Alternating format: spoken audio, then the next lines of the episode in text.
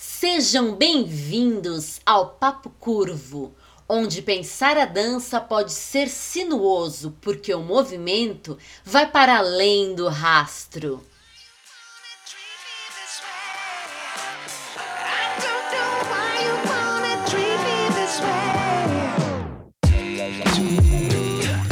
Papo Curvo, o papo mais fora da linha para os amantes de boas conversas dançantes. Olá, meu povo e minha pova dessa galáxia dançante! Estamos começando mais um episódio do Papo Curvo, o nosso podcast de dança, onde toda semana eu, Henry Chuang, e ela, Talita Leme Chuang, também conhecida como Talita LC, discutimos, conversamos e pensamos um pouco a respeito de um ou mais temas de dança. E é isso aí, tudo bom com você, dona Thalita? Tudo bom? Estamos nesse tempo friozinho, Sim, mas estamos bem, graças a Deus. tempo friozinho, mas estamos aqui quentinhos. Estamos aqui quentinhos para falar de dança. Eu espero que todas e todos vocês estejam bem, cuidando da saúde, que é Sim. muito importante nesse tempo louco que fica mudando de frio para quente, quente para frio, etc e tal. Mas estamos aí.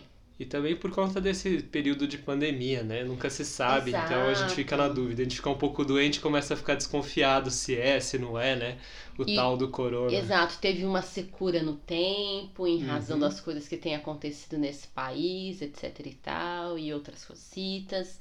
É importante cada um cuidar da saúde, por isso bebam bastante água. A nossa aguinha está aqui do lado. Bebam bastante água para limpar realmente, né, toxinas e coisa do tipo. Bebam água se possível, ou a água do filtro, ou uma água mineral. Não bebam água destilada, porque elas carregam coisas além, coisas que não são para serem carregadas para fora do corpo. Ah, elas levam embora, não é, É. que elas têm dentro delas. Não, elas, Elas- levam embora coisas que não podem ser Sim, levadas sim. embora. Então, bebam bastante água e cuidem da saúde. Isso aí. Vamos que vamos! Vamos que vamos. Então, pro papo de hoje, né, eu tava pensando, porque nas últimas duas semanas a gente conversou um pouquinho sobre a, a questão da minha história com a dança, né? Sim, E aí a gente até tava conversando um pouquinho depois, e aí eu pensei um pouquinho é, a respeito da, de uma questão, né? Porque a gente levantou aquele ponto que rolava um preconceito por eu ser asiático, e era uma Uhum. coisa que eu achava muito esquisita, porque supostamente era uma dança para todos, né? Uma dança que tinha é, como um dos pilares essa questão da união, né? Da paz, desse lugar de uma voz para uma minoria, né? Então eu lembrei de algumas histórias engraçadas e eu pensei um pouquinho da gente é, falar um pouco, né? E pensar um pouco, talvez, a respeito do porquê de algumas coisas e como algumas coisas acontecem ainda no mundo da dança. Isso que eu tô falando é no aspecto do. é, do porquê rola um certo. Eu, eu chamaria de egoísmo, sabe? Hoje eu penso talvez um pouco assim. Rola um pouco de egoísmo do tipo. é, eu tenho um- uma arma secreta, eu tenho. Quase como se fosse, na verdade, né? Porque eu- não, eu não chamaria assim. Mas é quase como se fosse uma arma secreta, que é do tipo. É, eu lembro de várias histórias, mas uma delas que eu lembro muito bem era de. Eu não vou falar o nome, né? Pra, porque às vezes fica chato. De repente a pessoa vai assistir. Cara, o cara tá falando mal de mim. Mas é o seguinte: teve uma vez, né, com um conhecido do breaking. é, a gente tava num, num treino, assim, dançando e tudo. E tocou uma música muito legal. Aí eu cheguei pra ele e falei, ô, que legal, tô tocando no, no seu MP3, né, tal. Ô, me passa essa música depois. Aí ele ficou olhando assim pra mim, a pessoa. Meio desconfiada, assim. Aí eu, eu dei uma olhada, assim, pra pessoa, esperei um pouquinho uma resposta. E ela falou assim, não, beleza, Chuchu, vou passar pra você, mas não, não sai passando a música pras pessoas por aí não, tá? Aí aquilo ficou, eu fiquei meio assim, eu falei, ah, mas por que que você tá falando isso? Ele, não, porque é difícil achar umas músicas boas e tal, né, e, e não sei o que lá. Aí eu fiquei, então, é difícil de achar, então vamos compartilhar pra todo mundo poder dançar essas músicas legais? Mas a mentalidade era quase que, ah não, é uma arma secreta, é um, é um tesouro que eu tenho, é uma música legal pra dançar, que eu vou guardar pra mim. E assim, nem foi ela que produziu a música, né? Com, combinemos, ok? A música não é dela. É que ela Talvez achou. eu vou guardar essa música pra mim, porque se, é, se eu quiser usar pra algum trabalho, é, vai ser, vamos dizer, original meu, né? No aspecto de que, ah, se eu impressão dá pra outra pessoa, outra pessoa vai usar e eu não vou poder usar em outras circunstâncias, nesse sentido? Não, não, porque é, não era da cultura fazer apresentações, montar trabalhos. Era simplesmente do tipo, é uma pérola, é muito legal, é uma música muito bacana, é simplesmente se um dia acontecer de tocar numa roda, eu conheço, eu vou dançar bem ela, entendeu? Ah, do tipo, eu manjo. Ou, ou também simplesmente porque tem uma vibe legal, eu posso treinar bem em cima dela. Sei lá, Entendi. eu não sei qual que é, entendeu? Por, por isso que eu, fiquei meio perplexo, assim, do tipo... Mas se a música é legal, não vamos compartilhar pra todo mundo curtir, aprender e dançar essa música? que Então foi, foi esquisito. E assim, aquela foi uma das primeiras experiências que eu tive com isso. Eu tive mais vezes de escutar gente falando do tipo, não compartilhe as minhas músicas por aí, entendeu? E, e tipo, eu fiquei meio assim, porque a partir do momento que eu comecei a trabalhar com dança, né, comecei a dar aula, eu sempre andei com um. é, não andava literalmente, mas eu sempre tinha preparado, era, era um DVD que eu gravava arquivos de áudio, que eram todas as músicas que eu tinha, para compartilhar com todos os meus alunos. Quem quisesse, entendeu? Se algum aluno virasse para mim e pedisse, lógico que eu não saía, ô, escuta a música aí. Poderia até ser, mas quando algum aluno pedisse, eu já tinha pronto, entendeu? Já tava ali, ó, tá aqui, todas as músicas que eu tenho. Tem umas que eu não gosto muito, tem umas que eu gosto bastante, tem umas médias, entendeu? Mas eu sempre juntei porque é, era como se fosse uma troca de informações, né? Eu achava isso importante para a pessoa ir descobrindo e, e agregando, porque eu acho que é nesse lugar, quando eu tenho dificuldade de achar música, quando eu acho, a primeira coisa que eu quero fazer é mostrar para você, é mostrar para as pessoas. Olha que legal essa música, vamos dançar essa música, olha que legal, colocar num treino, né? Isso era uma, era uma dinâmica que a gente até tinha no pessoal do Boss. Claro que dentro do próprio grupo era mais normal, né? Sim. A pessoa achar uma música e já querer compartilhar. Agora é essa coisa meio esquisita, sabe? De vou guardar pra mim. E eu fiquei pensando nisso, porque isso tem a ver não só com a parte da música. Eu acho que tem muito também com segredos do tipo, ai, como que eu faço tal movimento? Às vezes eu, eu Hum. sentia um ar assim do tipo, você tá lá treinando e você pediu uma dica pra, um, pra alguém. E a pessoa não dava uma dica certeira, sabe? Que resolvia o seu problema. Não te ajudava a resolver. E eu sempre fui muito de tipo, quando me perguntavam, eu sempre fui muito. Apesar de não saber exatamente às vezes o movimento e tal, eu sempre fui muito crítico, né? Muito criterioso no olhar para poder dar algum feedback, né? Mas eu eu acho que isso não é uma coisa assim cultural, natural das pessoas, sabe? Mas você diz isso no seu meio. Sim, no meu meio. Porque meu eu, meio. particularmente, nunca experienciei, nunca tive essa experiência de me negar em coisas. Certo. Nunca tive. É, Eu já, por exemplo, estive em situações que a gente pede uma ajuda, mas Uhum. você percebe que a pessoa também tá meio afobada e também tá, também tá carente de alguma coisa, então ela não Uhum. consegue te ajudar. Certo. Ou então, ou você vai pedir ajuda pra alguém e a pessoa está, ela tá um pouco de saco cheio, entendeu? Ela tá, não tá muito afim. Uhum. Mas não porque vou negar passar direito isso, porque eu vou entregar o meu ouro. Eu sempre estive em contextos em que as pessoas estavam ali e que ouro. Né? Exato. Eu acho que justamente porque é, parte de uma ideia, né? De que, filho, a técnica não é só sua, a técnica é de todo mundo, todo mundo realiza. Se você quer ser alguém nessa técnica ou nessas técnicas, você tem que, nesse código, entregar algo a mais. E primeiro tentar entregar o código bem feito. E agora entregar uma coisa a mais, sabe? Por exemplo, uma pessoa esconder um segredo do balé clássico não faz sentido. Hum. Certo? Sim, Não faz sentido algum. Porque, primeiro, porque grande parte dos segredos estão revelados. certo. A coisa já tá é, montada, né? Então, Uhum. Vou guardar um segredo pra quê? A questão é treina, treina, treina e vê se você chega em algum patamar. Mas em Certo. termos de segredo, de ter uma joia preciosa, não. Os repertórios são praticamente conhecidos. Se você não conhecer, é que é pior. Certo. Ai, se você, né? Ai de Aham. você se não reconhecer os repertórios e como é que a coisa acontece, as músicas, certo. né? Então é um, um outro caminho. Uhum. Ah, no jazz também. s- sempre não. Tem que, tem que fazer. A gente queria que. é, é, havia um desejo da parte das pessoas que, que, que, que todos. é, é, conseguissem. Talvez porque essas danças elas se dão principalmente em contexto em que há uma liderança, que há a Hum. figura do professor. Certo. Não só vamos nos juntar e trocar. Certo. E por aí vai, entendeu? Contextos de improvisação, tudo sempre teve uma questão de a troca, partilha, música, nunca me foi negado nada. Uhum. O que existe é invejinha. A invejinha Ah. existe. Aí alguém falou, não, foi mal olhado, umas histórias assim, foi ago, ah, é, né? né? É, aqui na minha dança, na minha performance, eu até vendo esse exercício eu errei, não, é porque eu tava olhando torto e aí jogou energias negativas em cima da minha dança, da minha performance. Essas coisas existem, assim, e eu vi isso acontecer bastante até. Uhum. Mas negar. ah, negar completamente ajuda, ouvir com esse papo, ai, que nem né, você falou, é muito difícil achar, achar essa música, então não partilha. Isso já é muito fora da casinha. Sim. Talvez existam pessoas que neguem ajuda por questões de inveja, por esses, conte esses contextos competitivos em que tá todo Uhum. mundo querendo o job ou coisa Sim. desse tipo, ou aquela posição específica. Mas é, ne- é- esse lance aí da música de não vou compartilhar porque é uma pérola. É bem bizarro, tudo isso acho bem engraçado até. Sim. Sejam muito bem-vindos aí, quem tá Quem chegando. tá chegando.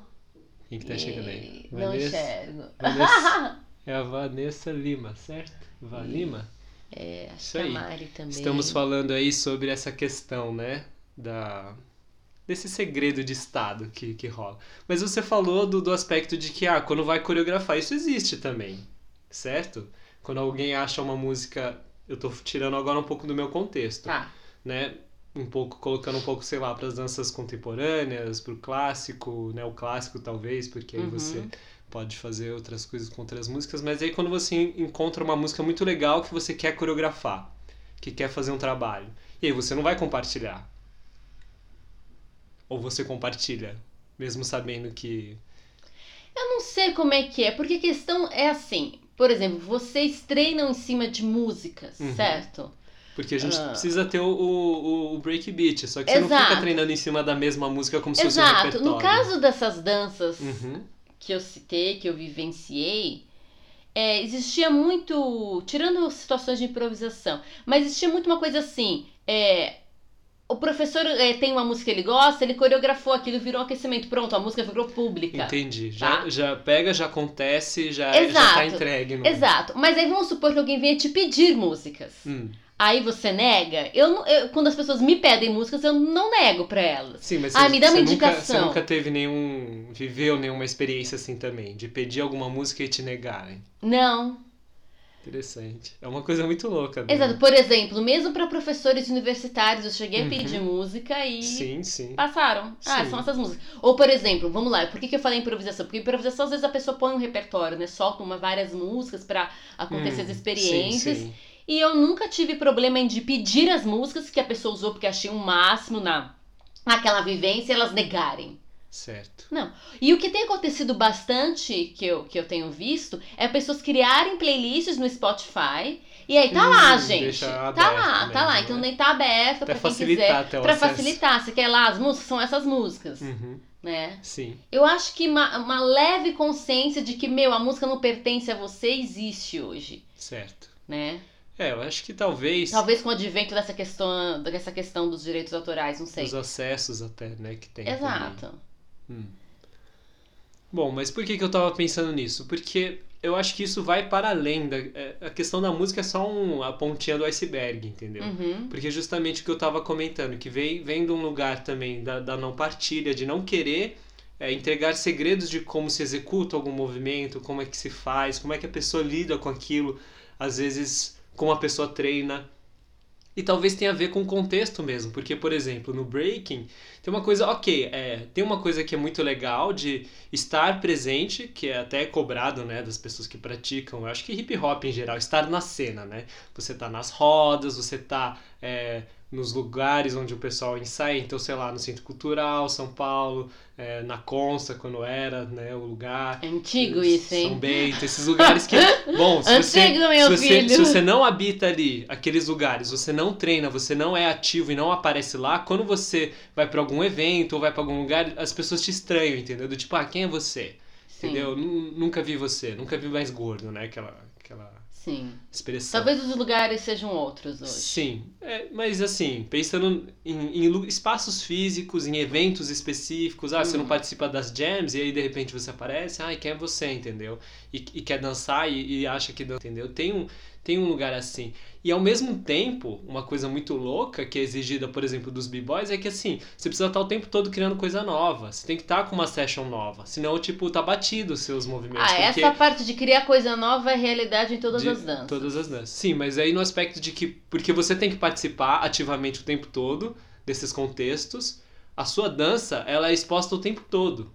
Só que o tempo todo você tem que fazer coisas novas pra surpreender essas mesmas pessoas que querem que você esteja lá o tempo todo. Só que como é que você prepara algo novo pra apresentar num contexto, entendeu? De repente, assim, do tipo, ó, agora desenvolvi uma session nova, fiz uma sequência tal, e, entendeu?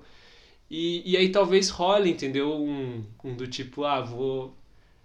Algumas coisas eu guardo pra mim, e aí entrou na cabeça que algumas músicas, algumas coisas, porque aí vira um, uma arma secreta, né?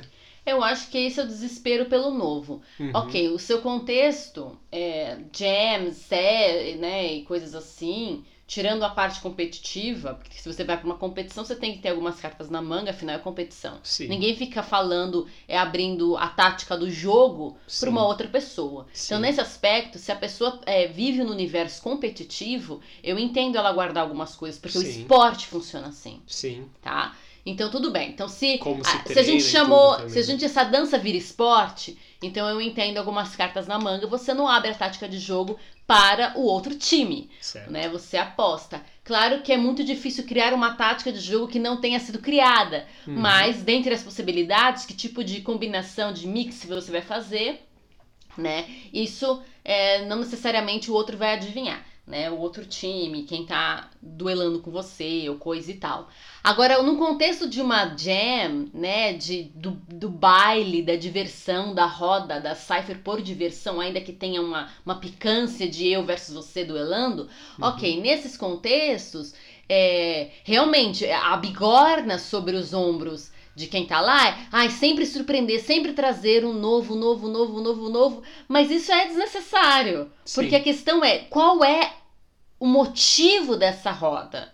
Quando a pessoa, o dançante, a dançante, resumem é, aquele, aquele fazer num puro exibicionismo, realmente você tem que exibir coisas novas ou você tem que migrar em contexto, fazer tour, né? Fazer umas turnês para você estar em ambientes diferentes e apresentar as mesmas piadas, tipo em stand-up, né? Que a gente sabe que algumas pessoas têm rotinas, né? Uhum. De, de, de, de- falas, de coisas, e elas têm que mudar de casa para poder ter públicos diferentes para aquela piada ainda colar. Uhum. Porque no mesmo público não cola mais. Talvez alguns riam, porque, putz, é super divertido realmente essa piada. Mas depois perde a graça. Algumas, alguns catchphrases perdem o sentido delas porque, porque não Foi, tá mais. Já foi, já era, deu, fui, foi. Enfim, ah, talvez a mesma coisa aconteça com a parte de dança. E aí, realmente, complexo, né? Se eu tô sempre nos mesmos lugares, sempre trazer uma coisa nova, é uma bigorna. Por Sim. quê? Porque eu tô dando ênfase ao exibicionismo, porque eu tô considerando isso o mais importante. Sim. Mas se o mais importante da dança são outros aspectos, é, é a percepção do gingado naquele momento, da distribuição de, outras, de outros elementos naquele momento, a curtição, com quem você está trocando, a música que colocou. Então existem outras coisas que podem variar. E não necessariamente o seu elemento surpresa na sua dança, no seu combo, na sua session. Uhum. Quando a gente começa a entender de dança, nossa, volto numa coisa que faz tempo que não falo. Quando a gente entende do que é feito uma dança, a gente começa a encontrar e achar graça, né? Achar é, o brilho e a surpresa em outros aspectos. Você não precisa me trazer um movimento completamente novo, apesar de ser muito legal. Você pode trazer aquele mesmo movimento com alguma qualidade expressiva diferente, e isso já traz novo, mas porque o meu olhar já está treinado para ver nuances. Então talvez é, tem que sair desse lugar imaturo, porque isso pra mim parece bastante imaturo, e entender as belezas e as nuances, às vezes até com uma coisa que parece ser a mesma coisa. Em última Certo. instância, nunca é o mesmo, porque o corpo nunca é o Sim. mesmo. Sim. Então só aí a gente teria é, espaço e largueza para apreciação de uma mesma coreografia, de uma mesma session, de um mesmo combo, de uma mesma routine o tempo todo, porque sempre traz nuances diferentes, porque o Sim. corpo nunca é o mesmo. Sim. Se eu propositadamente é, é, alterar alguma coisa, aquilo que era mais rápido eu faço mais lento, pronto, já trouxe novos é, né, um espectro de apreciação muito maior. Então, fantástico. Então, essa é uma coisa da, do, da, do seu contexto. Eu acho que é uma, é uma, uma como posso falar, uma limitação, um estreitamento, um reducionismo do porquê daquela cipher, do porquê daquela jam, de qual é o propósito primeiro. Acho que perde-se isso. Sim. Não estou falando que não tem que acontecer um momento de brilhantismo, mas se a gente olhar no passado, é... Era um pouco mais tranquilo. Era mais isso, tranquilo né? porque a ênfase estava na troca, na dança, na partilha. Quando acontecer o movimento, um momento de brilhantismo, mesmo que, tenha, que seja sempre o mesmo movimento de brilhantismo, ele era brilhante, porque ele não foi. É... Ele não, ele não ficou. Ele não foi Grato. gasto. É, não, ele não foi desgastado. Hum. Eu acho que a gente. É, é aquilo que uma vez você falou para mim, né? Que cada vez os b-boys, em contexto de batalha, em contexto competitivo, quase como que, se não, o esporte vai ficando cada vez mais rápido, mais rápido, mais rápido, mais rápido, Sim. mais rápido, mas você vai chegar onde, minha, minha gente? Hora que o corpo não vai mais rápido. É, é o, o, que eu, o que eu tinha rápido, pontuado rápido, era, era a questão coreográfica mesmo, não era nem só o aspecto de que cada dia mais estão dominando melhor as técnicas de power move, que são os de giro que realmente precisa de velocidade mas no aspecto de escolha musical e coreográfica. Sim, Não sim. tem um tempo para respirar. Sim, né? em todo aspecto. Todo é a questão é cada vez mais rápido, rápido, rápido, rápido, rápido. Minha gente, onde vocês querem chegar com isso? Uhum. Começa, começa a gastar o movimento, ele começa a perder sentido, começa a perder valor. A coisa fica Sim. gasta, é como se perder. A palavra, aquele, aquele signo, começa a perder é, a força dele. Que Sim. nem a gente falou de algumas palavras ficarem tão gastas que a gente tem que colocar outra. Não, é um fato verdadeiro. Sim. Mas todo fato é real. é verdadeiro. É um fato, fato real, real, um fato verdadeiro. Fatos são reais, são verdadeiros, isso não é fato. Senão, a, a, mas a palavra perdeu tanto a força pelos contextos nos, nos, nos quais, nos quais foi usada, é, que aí você tem que colocar uma outra palavra para asseverar aquilo que já está embutido. Quer dizer, desnecessário. São Total. redundâncias desnecessárias, não redundâncias propositais, com ênfase, com desejo de trazer uma ênfase. Não, é porque a coisa se desgastou, a coisa perdeu aquilo que tinha. Então, uhum. a gente tem que pensar nisso. É... Nos contextos é, de, das, dessas danças codificadas, cênicas, ocidentais e tal, que hoje estão espalhadas no mundo, mas que nascem em berço, principalmente europeu, americano, né? Uhum. Euro norte-americano, digamos assim. É o balé clássico, jazz dance, cênico, não jazz dance autêntico, né, raiz, e outros, e outras danças, elas elas sentem esse peso muito em ambiente competitivo de festivais, é, né? De eu sempre tenho que trazer uma nova, eu sempre tenho que surpreender, eu sempre tenho, eu sempre tenho, eu sempre tenho. E aí vai acontecendo um esvaziamento técnico, uma, uma técnica que não tem propósitos poéticos, então deixa de ser arte, certo? Então vai tendo esvazi... Então, nesse sentido, esvaziamento técnico, não que não haja técnica, às vezes as técnicas, verdade, é as um, execuções é, ficam perfeitas. até, na verdade, né, do, da técnica. Exato, às vezes do, fica maravilhoso, poética, né? maravilhoso a performance, uhum. mas a, o, é, essa técnica fica esvaziada não pela execução em si, a execução tá, tá ok, mas porque ela perde o elemento poético. E a gente trabalha em, em arte, a, a, os elementos é, técnicos, eles é, caminham com os elementos poéticos, porque existe técnica para é, é realizar poética e existe poética para realizar técnica, né? É um amálgama, uma troca, uma fusão. Sim. Então a gente percebe que que tem acontecido esse, esse desgaste pelo, pelo desejo do novo, do novo, do novo. E ao falar de novo, novo, novo, a essência das técnicas são esvaziadas. Às vezes a, a, as técnicas que fundamentam determinadas são abandonadas em prol de uma pseudo-técnica, pseudo sei lá o quê. Isso uhum. acontece muito no âmbito do jazz. É uma não compreensão de algumas coisas, como a não compreensão da dança contemporânea em muitos seus aspectos. É, aí é, efeitos e firulas ganham. Uhum e não a coisa em si. Sim. Então, ai, ah, fez uma firula na dança, ganha, porque, porque realmente, o que, que o jurado também vai fazer? O jurado Sim. tem culpa? Em alguns contextos tem. Mas em alguns contextos ele não tem culpa, ele não vê nada. Ele não Sim. vê nada. Aí vê uma firula, vamos dar ponto pra firula, né? Porque o resto tá esvaziado. Sim. E, e aí vai educando uma, uma, um público, uma plateia que tá sempre desejando o novo e, e, e, não consegue apreciar outras coisas, ou a minúcia, o refinamento, as tradições, o novo na tradição, o pêndulo entre inovação e tradição. Vai ficando um Paranauê parecendo que é iPhone, entendeu? Nós estamos no Sim. iPhone número qual, gente? Alguém ali sabe qual é o número do iPhone? Eu não sei, mas as coisas vão ficando o quê? O quê? Descartáveis. Então a gente vai tornando a dança descartável. Joga fora, obsoleta. É o obsoletismo? Essa palavra existe? Acho que sim. Enfim, mas é o obsoleto uhum. na dança. Então, ah, fazer esse movimento se tornou obsoleto, é, fazer esse, é, é, essa, esse, esse giro se tornou obsoleto, nessa velocidade se tornou obsoleto, nisso, nisso, nisso, nisso, nisso. Com o fato de que a gente tem uma sociedade estruturada na dispersão da atenção, por isso que a atenção é a coisa mais desejada Sim. por quem vende, por quem está trabalhando, produzindo alguma coisa, porque a gente tem uma sociedade é fundamentada, calcada na dispersão. Então, realmente, se você não fizer, se não fizer alguma coisa muito assim, você perde. Se fizer um show na, na cara da pessoa. Você perde a atenção, a atenção da, pessoa, da pessoa. Mas isso vai tornando as matrizes, as raízes das danças, as danças e suas poéticas obsoletas. Sim. Entendeu? Então aí vai criando todo esse esvaziamento. E aí, nesse sentido, é, o Paranauê de uma pessoa ficar louca e não querer abrir mão de uma música, ou de um passo, ou de sei lá, é na, nessa corrida louca que foi instaurada. Entendeu? Talvez, falando dos meus contextos, uhum. apesar de eu não ter vivido, Sim. não vou dizer que não exista, entendeu? Seria Sim. talvez muita inocência da certo. minha parte dizer que não existe algum tipo de coisa assim. Uhum. E aí vira esse desejo maluco por alguma coisa nova nos palcos, isso vai desgastando os espetáculos de fim de ano, porque as pessoas produzem para os espetáculos de fim de ano aquilo que vai ser levado para festival. Tá? Isso é uma realidade. E todo ano, né, tem que ser novo. Todo semestre tem que ser novo. Exato. Isso quando tem, né, mostras no meio. Exato. O que normalmente, é, nessas escolas, é, normalmente é assim, tem o festival, tem o espetáculo de fim de ano, o festival de fim de ano, aquilo que é montado ali e já fica meio que visando o, o próximo ano, que é nos, nos festivais que acontecem do começo do ano, os, os principais festivais que acontecem no meio do ano, para chegar ao próximo festival, entendeu? Então eu não penso no festival de fim de ano, na elaboração de uma arte, de uma mostra para os pais, ainda que tenha alguns equívocos ali, mas eu não penso na elaboração daquilo para morrer ali. Eu penso naquilo já pensando que eu vou tentar competir com isso aqui.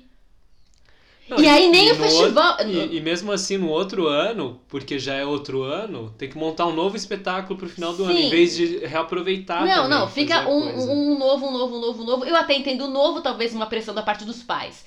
Como é que a gente mexe com isso? Mas uhum. quando você pensa num fim, pensando no outro fim, você não atende nenhum dos dois de maneira plena. Sim. Talvez, e a plateia não consegue mais perceber isso, ou perceba, não sei, entendeu? Do que a coisa não está sendo. Porque uma coisa é você pensar numa produção para um espetáculo, outra coisa é você pensar em algo para um festival. No festival, a tua obra ela tem que começar e encerrar ali nela mesma. O que Sim. você quer dizer, o que você quer comunicar. Naquela coreografia. Naquela né? coreografia. Então é uma obra de 5, 10, quantos minutos eles estão possibilitando? Enfim, ela tem que fazer sentido, ela tem que ser uma unidade poética, uma unidade de sentido. Uhum. Enquanto que num espetáculo, essa unidade, ela faz parte de um todo, algumas unidades, é, algumas coisas que estão, nem, nem sei se posso chamar de unidade, né? Mas algum, alguns pedacinhos, assim, de uma obra, se vocês tirar, né, é, arrancá-la daquela obra inteira, ela não faz sentido nenhum. Ela era uma, uma, um momento de ligação, ele era Sim. um momento de amarração, de trânsito, né, de fazer um, um trânsito de um momento para o outro. Quando eu penso num, num, num espetáculo de fim de ano, eu tô pensando nesse todo. Principalmente naqueles que têm história, tá? Tem alguns espetáculos que não têm história, eles são realmente Sim. quase como sketches e momentos, mais para festival, um modelo mais festival competitivo, né? Cada um sobe, faz a sua prestação, acabou. Não tem nenhuma linha que amarra. Mas se tem uma linha que amarra, opa! Agora eu tenho que pensar nisso. Sim. E dependendo, se for ainda uma história, uma contação de uma história, maior. Aí eu pego isso, tiro dessa história, tiro desse contexto, faço uma bolinha, jogo no festival. Complexo uhum. isso. Aí tem um outro fenômeno, vou contar aqui também outro fenômeno, que é mais ou menos assim. Tem um espetáculo de fim de ano. Certo. Aí eu vou fazer uma releitura de alguma coisa. Então tem o personagem é, das camponesas. Aí eu pego um repertório que tem camponesa, sei lá, pego um repertório de Gisele, Peisa, sei lá, alguma coisa assim. E coloco, bom, já que é camponesa aqui, eu vou pegar o Peisa porque é camponesa. Eu vivi isso e tá tudo bem. Aí, mas pensa, você já fez o quê? Um descolamento. Você pegou um, um, uma partitura coreográfica, um repertório, uhum. e você desatrelou da realidade, da realidade contextual, poética, de comunicação de onde ele vem. E você tá dando uma nova roupagem. Não é mais os camponeses de Gisele. É agora os camponeses. Uh, os camponeses. Tô aqui pegando algum, pegando algum Disney, vai, gente. É os camponeses do. Pega um filme da Disney que tem camponês. Você que tá contando a história, se vira aí, neguinho. Ai, meu Deus. é? Camponeses da Disney, do Shrek. Né? Isso, pode ser Shrek. Shrek não é Disney. Mas tem camponês? Tem Ah, camponês. vamos lá, né? dos habitantes ali da vila do, do Shrek. Eu Isso. pego aquilo ali, desloco, aquilo é Paysan, Gisele, faz todo um sentido ali. Desloco e coloco aqui, ok? Tá tendo uma releitura. E aí no ano seguinte eu pego isso aqui e jogo no festival. Agora a minha pergunta, você, só que como é um repertório, você vai ter que voltar a chamar de Paysan. Só que se essa pessoa for por palco com, com essa nova poética, entendeu? Olha o deslocamento. Você vai pegar agora e jogar lá. Mas agora você vai res- restaurar o que foi perdido, o verdadeiro Paysan da história. Entendeu, gente? E começa essas coisas. Que é possível de ser feito? É possível de ser feito, mas você tem que ter muito, muita habilidade e conhecimento do que você está fazendo. Não Tá, sei isso, se é a isso é realidade uma, isso é uma coisa muito importante se pensar até. Uma coisa que, que tinha a ver com o que a gente estava falando e que veio na minha cabeça, que é esse lugar de dar crédito também, né? Por exemplo, porque eu acho que tem um lugar do medo do tipo, ah, eu tive um maior trabalho para garimpar essa música, para descobrir uma coisa, eu passo pra frente, a pessoa não dá o valor. E aí não dá o valor é já num primeiro momento na cabeça da pessoa é ah, ela sai passando discriminadamente assim, sem Sim, nenhum filtro. E também eu acho que de não dar o crédito à pessoa que passou aquilo, entendeu? sim. Então, por exemplo, olha, essa música é, é muito legal, tal, tal, tal. Aí eu, eu ponho num, num contexto, aí as pessoas, ô, que legal, nossa, o, o Henry tem umas músicas legais e tal. Mas aí eu não falo que, ó, essas músicas aqui eu peguei de outra pessoa tal, entendeu? Sim. Eu sei que é é meio besta, mas eu acho que tem um pouco disso. De não receber o crédito. E aí, é, quando entra em aspectos de como fazer, como, né, é, segredos de movimentos, ideias de, de maneiras, né? Esse lugar, aí eu acho que começa a ganhar um pouco mais de peso, né? Mas eu acho que começa ali pertinho, próximo. E aí tem a ver com esse lugar de você também pegando, né, repertórios, descolando de um contexto original, colocando em outro, mas você pode apontar. Você faz isso e você fala, olha, isso aqui é uma variação, é uma adaptação daquilo que tá ali atrás. E aí quando vai para um novo lugar, você pode. Mas a questão é que a descrição, né? O, o- os créditos, né? Que, que a gente chama de crédito, mas é, né? No filme, o final, os créditos, aquela lista de pessoas, de funções vai crescendo, né? O texto vai ficando maior. Ah, isso aqui é uma coreografia do final de ano, com tema tal, que foi feita uma adaptação do, do, do outro. Mas é a isso, realidade, exato. exato. Que, que é isso. E aí, às vezes, as pessoas ficam um pouco assim, né? Do tipo, ah, ó, eu tô. E que é uma coisa complexa nesse aspecto contextual de pessoas que querem atenção, né? Perde atenção rapidamente também. Uhum. Então, como é que você prende a atenção da pessoa num texto longo? Pra explicar algo que você tá fazendo. Aí as pessoas começam a picotar, eu acho, né? Vem um pouco Sim. aí. E aí, enfim. Ok, você não precisa necessariamente saber o processo de construção de determinada coisa. É, você tem que dar os créditos, por exemplo, no caso de balé clássico, você dá o- quem é o coreógrafo original, quem é o coreógrafo original, Sim. quem foi a adaptação. Uhum, entendeu? É, e tá ok, e faz o release daquilo. Pronto, perfeito, maravilhoso. Não tem que ficar ah, se alongando nisso. Sim. A questão é quando aquilo vai pro palco. Eu tô, eu tô me questionando em relação aos bailarinos. Aqueles bailarinos, eles retomaram as raízes daquilo que eles estão dizendo? Por quê? Porque eu já vi pessoas, é, já vi críticas falando assim: bailarinos subiram para dançar tal coisa, eles não sabiam o que eles estavam fazendo.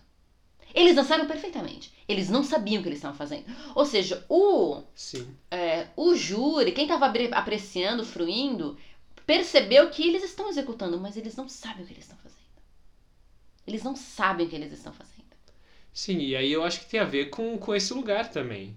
Não adianta você dar um release pra quem vai assistir se quem tá executando não leu o release, entendeu? Não leu o crédito e não É. sabe que, da onde. É, na verdade, a questão não é a ques- a questão do, do, do release. A questão é, se você tem que subir no palco sabendo das coisas que estão ao redor. Então, por exemplo, no caso do balé clássico, um repertório, é, você tem que saber o, conte o contexto da obra maior. Você tem que saber por que de alguns gestos. Esses gestos eles têm significado, eles têm. Quando, quando essas camadas daquele repertório são trabalhadas, você sobe no palco é preenchido. Sim. É como, por exemplo, desenvolver um personagem no teatro. Sim, Às sim. vezes você desenvolve todo o passado desse personagem. Nada disso vai entrar em palco. Mas para transformar, transformar o personagem o mais real possível. Entendeu? Então, nesse sentido. Sim, sim, sim. Mas é, é nesse aspecto. Não tô falando que a pessoa vai ler e pronto, resolveu. Mas de ler, de ter uma noção. E aí ir atrás e, e entender. Na verdade, eu nem sei se é uma questão. Ok, ela pode ir atrás por conta. Para mim, isso é uma falha de quem tá. tá na, mas é, é justamente nesse lugar, entendeu? Porque a, a pessoa que tem que passar é o professor. Se é ele é quem organizou. Se é o, o coreógrafo, se o próprio bailarino é o coreógrafo, ele tem que saber. Entendeu? E eu tô falando sim, de ler, sim. de saber os créditos exatamente nesse lugar. Sim, eu tava, mas assim, eu tava veio. falando do balé clássico porque certamente o cara que tá coreografando não é o cara que tá indo pro palco, porque não tem essa, essa sobreposição é muito raro é, em balé. Uh, em relação à questão do crédito, por quê? Porque as pessoas querem ser apreciadas pelo que fazem. E às vezes ela fala, putz, deu um super trabalho fazer isso, a pessoa tá tra tratando isso que eu fiz, seja galgar uma música, explicar um movimento, seja lá o que for, de forma leviana, né? Ela não tá Sim. tá dando o, o devido o crédito, valor, né? o devido valor. Então, por exemplo, se você tá em sala de aula, mesmo que não tenha os olhos uh, daquele que te ensinou, daquele que te guiou, te guiou ali, é dê os créditos quando aquilo que você vai colocar é muito muito próximo daquilo que essa pessoa falou. Porque uhum. igual nunca é. Mas ser muito próximo ou igual, com aspas, se é que existe esse igual, você dê os devidos créditos. Se aquilo já é um pensamento em cima de pensamento, em cima de pensamento, ok, entendeu? Vai, porque também socorro. Sim. Mas se é uma coisa muito igual, ou se é uma fala, uma frase, um quote, uma citação daquela outra pessoa, traga, fale quem são os seus mestres. Você pode falar quem são os mestres dos seus mestres também, não tem problema Sim. nenhum. E, e dê os créditos. E, por exemplo, uma coisa muito legal é, por exemplo, no Instagram, você, quando você compartilha, tá lá o crédito, né? Quase muito difícil não vir o crédito junto de uma de um de quando você compartilha um post, ah, compartilha sim, alguma sim, coisa sim. no story, vem o crédito, porque você clica e você é redirecionado para o post original. Então o crédito está dado. Mas às vezes determinadas coisas no Face, talvez no Instagram também tenha coisas desse tipo. Quando você copia e cola alguma coisa de outro lugar, porque não tem como compartilhar desse jeito que já fica indicado o crédito, vale a pena dar o crédito. Eu vejo, Sim. por exemplo, o Robson, o professor Robson Lourenço, ele fala assim: retirei isso do mural de fulano de tal retirei essa ideia de nananana, quando não, não fica dado de onde veio a coisa, Sim. porque o botão não mostra, porque sei lá o que, ele dá, é, ele dá a indicação de onde ele tirou aquela ideia, de onde tirou aquela coisa. E isso é importante mesmo para as coisas mais triviais. Sim, sim. Isso é importante, as pessoas se sentem apreciadas. E é, sentem o seu esforço intelectual, físico, de qualquer natureza, uhum. esforço de qualquer natureza, apreciado. E isso é Sim. é importante minha gente. Apreciar Sim. o esforço alheio, o trabalho alheio é importante. Sim. Entendeu? Então, nesse aspecto, deem os créditos sempre, não só porque você usou, mas o crédito nos seus fazeres continuamente, né? Sim. E.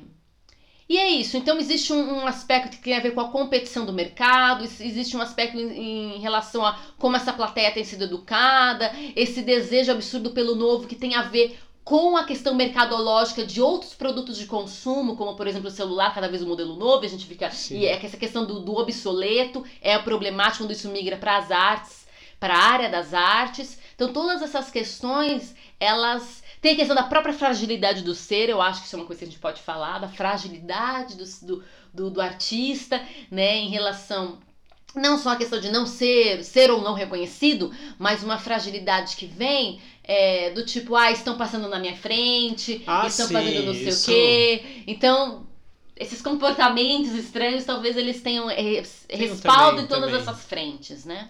Ah, com certeza, né? Eu acho que o, um dos maiores medos do, do ser humano é você dar uma dica e o outro sair na sua frente, né? Uma dica que você tá ali tentando implementar, fazer, mas aí você dá pro outro, o outro realiza melhor. Mas isso é a história da minha vida. eu acho que assim, com... porque eu falei, né? Eu sempre tive muita dificuldade em termos físicos de executar as coisas que eu queria no, no breaking e tudo. E eu via que a diferença era muito gritante entre, entre mim e as pessoas que faziam parte do meu grupo, né? Acho que era difícil achar um ou outro que tinha mais dificuldade do que eu para realizar um hum. movimento.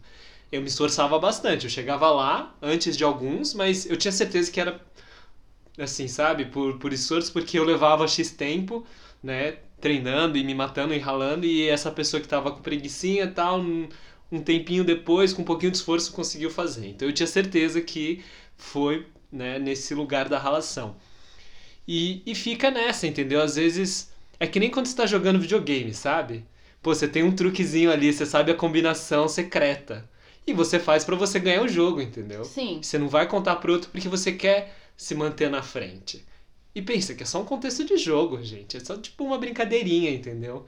Sim. E quanto mais quando pega nesse lugar mais pessoal, né? O homem quer sempre sair na frente, um do Sim. outro. É fato. E, e aí, é, eu acho que caminha num, num lugar, assim, bem difícil também, que é o lugar é, de como você... Eu acho que é um, é um problema muito grande. Como você é, coloca um, um, um price tag, né? Um, uma, um, uma taxa de... Como você taxa o valor da sua arte, do seu fazer. E como você é, coloca um valor no seu conhecimento, que você vai ensinar também, entendeu? Sim. É, qual é o contexto? Como é que você está lidando com aquilo? Eu acho que o tempo todo tendo que fazer essa leitura do tipo, ah, eu estou em uma sala de aula, aqui eu tenho que dar, entendeu? Eu estou sendo pago para entregar. Você é o produto. né? Você, eu sou o produto, que eu estou aqui pra- é para colocar até onde eu vou. É, E aí também nesses contextos, ó, eu tô junto com o meu grupo, eu tô com um grupo amigo, eu tô com um grupo rival. Como é que eu faço esse- essas leituras, entendeu? Porque é, eu entendo que tem, tem essas coisas, mas ao mesmo tempo, é, pô, vamos lá, ser humano, entendeu? A, ge- a gente tá pensando e, e pensando principalmente no, no papel da arte, né? Como é, um instrumento, uma ferramenta que muda as pessoas, que muda mundos pra gente, né, falar de coisas, trazer, colocar em pauta questões pra gente tentar melhorar um pouco a situação do ser humano, né? Eu acho que antes de falar de precificação, tem que separar Uhum. algumas coisas nos seus lugares. Então, antes de entrar nas questões de precificação do seu trabalho, a gente tem que entender algumas coisas. Quando a gente vende uma aula, vai lá, aula lá de balé clássico. Sim. O produto não é essa aula de balé clássico. O produto é a, é a aula de balé clássico com o professor tal, Hum, naquele momento.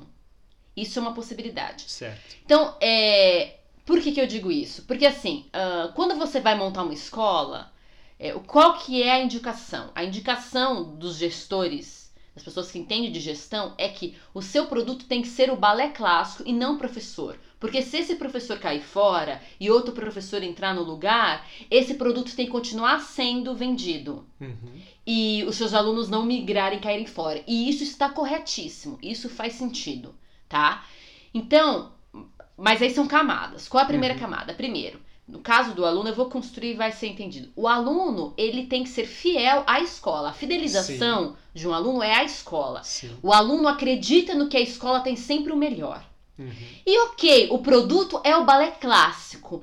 ma- e esse pode ser o principal produto. Mas eu não acredito que, é, que Dê você consiga descolar completamente o fato de que O esse produto está sendo né? apro- a- a- exatamente com esse profissional. Isso aqui, isso aqui, isso aqui é ingenuidade. É ingenuidade. Ok, para a pessoa desenvolver didaticamente ali a gestão da sua escola, você pode falar assim, mas isso aqui é ingenuidade. Isso Sim. aqui é ingenuidade. É, Então, no o que mínimo- acontece. Deixa eu terminar o raciocínio. Ok. O que acontece é isso. É, você tem que fidelizar o seu aluno à escola e ao pensamento da escola, e que a escola sempre pro- é, proporciona o melhor, de tal forma que, ainda que algumas nuances desse produto mude, no caso, o professor, Sim. ele permaneça ali. Sim, o que eu ia falar é que justamente ele tem uma, vamos supor assim, uma linha pedagógica. Exato. Então o professor Então, que se- vem, ele tá ligado. Exato. Então, se a escola tem uma linha pedagógica, tem uma linha de pensamento, tem um projeto político-pedagógico, uau, você chegar nesse ponto, é, o professor vai fazer um. Ele vai fazer um jogo entre as suas bagagens, o seu pensamento, os seus modos de fazer com as propostas da escola. Uhum. Entendeu? E isso é saudável, tá? Sim. Então, vai ter ali uma, né, uma, um, trabalho que existe entre o fazer do professor e a proposta da escola. E aí, esse é o produto que é oferecido. Mudou Sim. o professor, algumas coisas vão mudar, gente. Nem que seja a maneira de falar, as palavras de vício, sabe? Sim. Alguma coisa muda. Então, é quando você tá lá na sala de aula, é, um- é tudo aquilo é o produto que está sendo vendido. Sim. O professor primeiro se vende para a escola e depois ele se, se, se vende de novo ali dentro da sala de aula.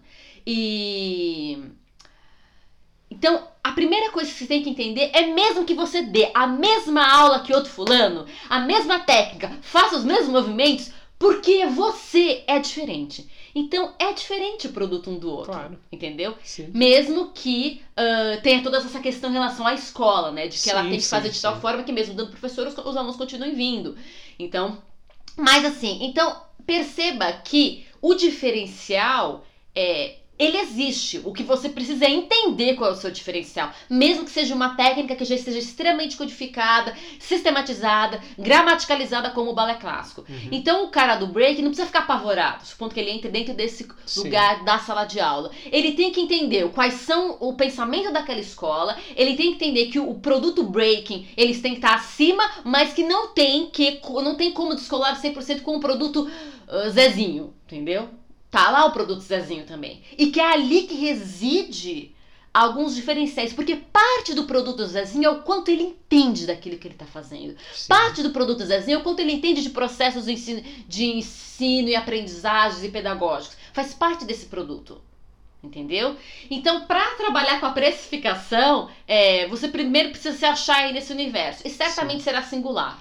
Porque ninguém vem do mesmo contexto, com os mesmos. Não tem ser humano igual ao outro. Não tem Sim, como. sim. Porque os contextos, a história de vida é diferente. Então, essa é a primeira coisa. Aí, na hora de precificar, existem técnicas né, de precificação. Análise Sim. de horas, você pode fazer uma. Você pode ir para um lugar bem concreto, que é ver quanto você gasta, quais são as suas contas, quanto você gasta, é, a sua realidade de vida, e aí depois fazer uma que é de caráter mais objetivo, né? Fazer análise das suas contas, pegar suas receitas para chegar num valor, sei lá, da sua hora. E depois você pode fazer análises mais subjetivas, que é em relação ao seu conhecimento, ao seu processo, ao seu caminhar, para chegar numa precificação. Ok. Não, mas é, é em relação à precificação, na verdade não era nem isso que eu estava querendo abordar. É mais um aspecto de que, como, como a gente está trabalhando com dança, com, com, com uma forma de arte, as pessoas têm dificuldade, entendeu? De vender, que é justamente a palavra que você falou. Eu, eu tenho que me vender para a escola e eu tenho que me vender para o aluno. Se você fala isso para uma pessoa que está chegando, ela fica louca. Né? Já quer desistir. Como assim eu vou me vender? Não sou um, entendeu? Prostituta, entendeu? Você não, vai se é- vender. Você vai se vender com, com- nesse aspecto de mercadológico. É, Porque é olhar, Porque você quer ganhar dinheiro com isso. Se você não quiser ganhar Exato, dinheiro é- com é isso, então olhar- faça outra coisa. olhar para as coisas como, como, como elas são, né? Em, em termos instrumentais. Né? Descolar um pouco desse lugar é, filosófico e. Sim, é, é- é desenvolver uma arte, é, é todo um pensar, todo, né, todo um cuidado específico no momento em que você está fazendo aquilo. E aí, e aí justamente nesse momento de fazer é, leituras de contexto, né? Eu estou fazendo, eu estou produzindo, beleza. Você produziu uma arte, agora você precisa vender essa obra de arte. Aí você Se você você quiser se vai- ser remunerado com a sua Sim, arte. aí você se vale. Claro, amor. que- Quem vai vender uma arte se não quer ser remunerado? Sim, sim. Pela Mas arte? é, e também assim, se você dese... e assim, a questão da precificação depende também do seu carro-chefe. Pode ser que você não se sinta bem com o seu carro-chefe sendo a sua arte. Então ela vai ser um segundo job, ela não é o carro-chefe das suas da sua entrada de dinheiro. né? Mas X, entendeu? Isso, isso é. Cabe a cada um avaliar como é que ela vai fazer. O fato é que existe uma dificuldade para precificação, entendeu? Da coisa toda. Seja porque ela, ela, ela resolve que não vai ser o principal, porque ela não quer é, vender a arte, ela vai dar a arte dela gratuitamente, entendeu? Ou não, ou não, eu vou vender, eu vou bater um preço. E aí como é que a pessoa faz? N estratégias, se apresentou algumas, mas isso é justamente o exercício de fazer essa leitura de contexto, que eu acho que não acontece, entendeu? Eu nem sei se é uma questão de leitura de contexto, ele também é, mas eu acho que a grande problemática das pessoas venderem a sua arte é elas se perguntarem o valor daquilo. E é uma briga entre o valor daquilo, o valor e a necessidade da existência Uhum. daquilo versus eu tô passando fome, eu preciso de dinheiro. Hum. Versus, eu não sei se eu sou tão bom assim, se eu posso pedir tanto. Então existem alguns, alguns fantasmas que Ok. permeiam o cérebro. E que permeiam o cérebro de um artista. É, é, no fundo, no fundo, ele é, como se fala, assombrado. Assombrado? Sim, Ele é assombrado pelo fantasma de que a arte não é tão importante. Também. Pela, pela sociedade, pelo aquilo que ele vê, pelas falas que foram ditas a ele, pelas coisas que ele ouviu da família, que ele ouviu dos amigos, e ele é assombrado por aquilo, então ele não consegue botar um preço maior. Ele- É, Ele é assombrado pelo fato de que, se ele cobrar muito caro, ele, ele é assombrado por, por, uma- por um preconceito. Eu acho que essa outra pessoa não considera a arte importante. Se eu pedir alto, ela não vai me pagar, e aí eu não vou ganhar nenhum dinheiro. Esse é um outro fantasma. Tem um outro que tem, sei lá, pessoas que elaboram trabalhos tão bons quanto, ou até melhores na perspectiva da pessoa, de, só que fazem gratuito por uma escolha pessoal, entendeu? Exato. Ah, essa então, o pessoa outro que quebrou ela- as minhas pernas. É, que o outro é, é subjetivo. Quebrou aonde, entendeu? Sim, sim. Mas, Mas- existe uma questão de. Ok. De- ah, a pessoa, a pessoa faz, vamos supor assim, na, na minha perspectiva, ah, fulano faz melhor do que eu, e ele faz gratuito, como assim eu vou cobrar alguma coisa pra fazer o que eu faço? Ok, pode né? ser que Então, tem pessoas que tenham esse tipo de pensamento, mas eu acho que e, isso acontece. Mas existe o quebrar a classe, sim. Ah, Pelo sim, fato de claro. que as pessoas não cobram bem, a classe fica aos olhos de outros. Quer dizer, são fantasmas. é, eles São não são várias camadas, completamente equivocados, esses fantasmas. Claro, esses claro fan- fantasmas. Ah, esses fantasmas são completamente equivocados. As coisas não vêm do nada. Elas têm ali algum lugar onde ela, de, de onde elas nascem. Sim, Mas é, existem ferramentas suficientes, conhecimento é suficiente, não só do, do fazer artístico, mas de questões mercadológicas, de marketing, de gestão, que capacitam qualquer pessoa suficiente para quebrar essas barreiras, para esses fantasmas caírem por terra. sim. Entendeu? Porque na quarentena, por exemplo, já foi comprovado o suficiente que arte é necessário. sim. O povo tá se esbaldando de Netflix, se esbaldando de Amazon Prime, Prime Video, né? Se esbaldando de Espetáculos, de de espetáculos, lives, né, se que tão- esbaldando de filtro no Instagram, se esbaldando de uma série de coisas. E isso é o que? Arte. Arte de entretenimento, mas ainda Sim. é arte. Sim. Tá se esbaldando aí de várias possibilidades. Sim. Então é arte. Então é assim. E se não tem isso, também corta os punhos, né? Porque não dá pra ir pra um cinema, que seria arte também, ou usufruir de outras coisas. É, um Então, show, né? De Um show, música, de arte. Estão amando toda vez que artistas é, fazem, artistas famosos fazem live. É a vida. Né? Ai, fez live, uau! E, e maravilhoso, eu acho maravilhoso. Mas veja, você precisa disso, você quer que faça isso, você compartilha isso, você fica acordado pra ver tal live. Então, é a prova de que a arte faz. É, é necessária. Então, por que cobrar barato? Você tem que fazer uma boa análise da sua necessidade. Por isso que eu falei para um Sim, da sim. concretude e um lugar do subjetivo de analisar, pô, quantas, qual é o conhecimento, qual foi a minha jornada, o que eu já aprendi, por onde eu já passei. Faz essas duas análises, você vai chegar ali num valor, Sim, numa ideia. Você pode entrar em contato com, gest- é, com, com, com consultoria de gestão, coisas desse tipo, para também te auxiliar nesse, Sim. nesse caminhar.